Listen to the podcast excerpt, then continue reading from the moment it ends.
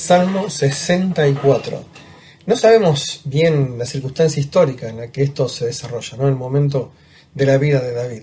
Pero lo primero que vemos es que David va a elevar una oración y lo que sorprende es la frase, ¿eh? viene en el versículo 1, dice, escucha, oh Dios, la voz de mi queja. O sea, es una palabra no emitida, es la que surge del suspiro, del corazón, del dolor, ¿no? Pero que aún Dios la sigue escuchando. ¿Y qué es lo que le pide? Guarda mi vida del temor del enemigo.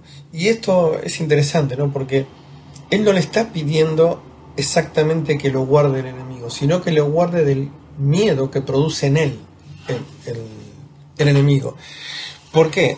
Porque en realidad el creyente debería tenerle temor a Dios, lo que eso nos llevaría a movilizarnos, a servirle, a honrarle, y no tener temor al enemigo, temor a las personas, porque eso nos paraliza. y es lo que David le pide, le dice, por favor, cuídame de que no le tenga miedo al enemigo, porque tú estás de mi lado. Versículo 2 dice, escóndeme del consejo secreto de los malignos, de la conspiración de lo que hace iniquidad.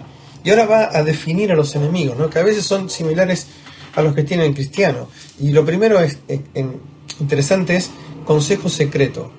¿sí? Eh, David era un guerrero, sabía luchar en campo abierto. Con, si veía al enemigo, te podía plantear estrategias, pero no podía hacerlo así con aquellos que actuaban en oculto, que eh, se movían en lo secreto. Y la frase increíble también acá es la palabra conspiración, o sea, es un grupo que se unen para atacar.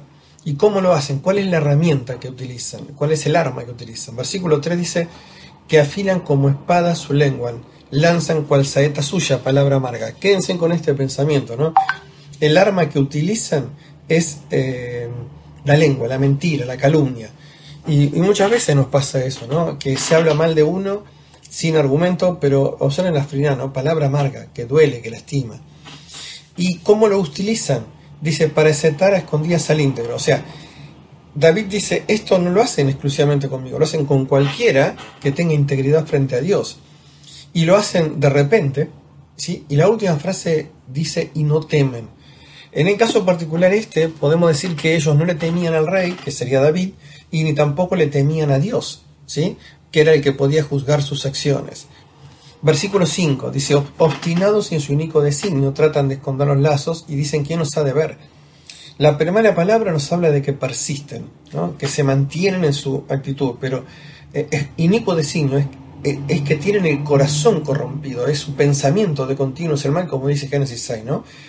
Y ellos analizan, por eso decía antes no temen, dice, ¿quién nos ha de ver? ¿Quién va a conocer lo que realmente pasa en el secreto, ¿no? Acuérdense de este pensamiento. Saeta es la primero y ahora dice, ¿quién nos va a conocer? Versículo 6 dice, inquieren iniquidades, hacen una investigación exacta, o sea, saben dónde más le duele, buscan lastimar en los puntos más débiles.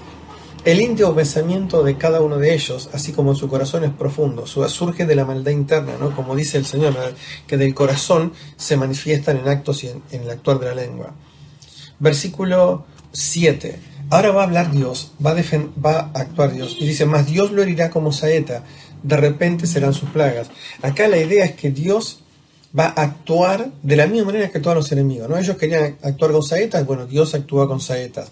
Ellos querían actuar de repente, Dios actúa de repente. Pero ahora Dios acá funcionaría o, tendría el papel de amigo de David que lo defiende de la misma manera que ellos lo hacían escondidas. David sale, Dios sale a defender a su amigo con, las mismas armas que usaban ellos, no con la mentira, pero sí con las saetas y, lo repentino, ¿no?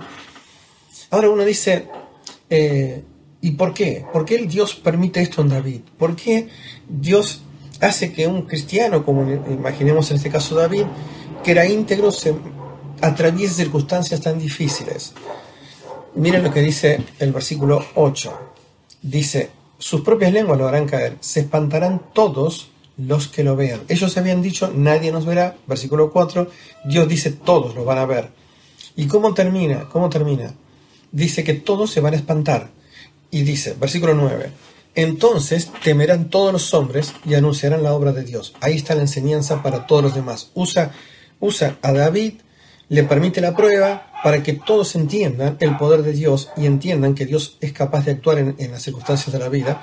Y el último versículo es personal para David. ¿Cuál es la enseñanza para el creyente? Se alegrará.